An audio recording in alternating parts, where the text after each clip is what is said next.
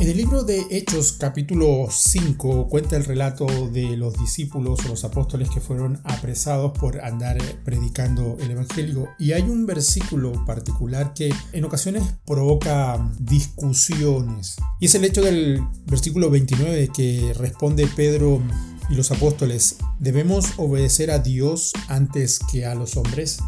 En su potente libro titulado Indescriptible, el escritor Os Guinness lucha con el problema del mal en el mundo. En una sección se concentra en los judíos de Nuremberg que siguieron a la Segunda Guerra Mundial. Los nazis estaban acusados de crímenes contra la humanidad y su mantra de defensa era sencilla, simplemente cumplían órdenes.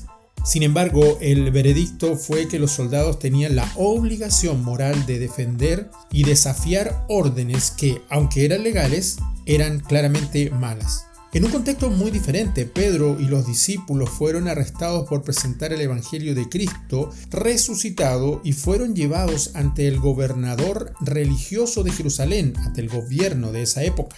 En vez de permitir que los moldearan al estado de ánimo de la multitud, los discípulos declararon su intención de continuar predicando a Cristo.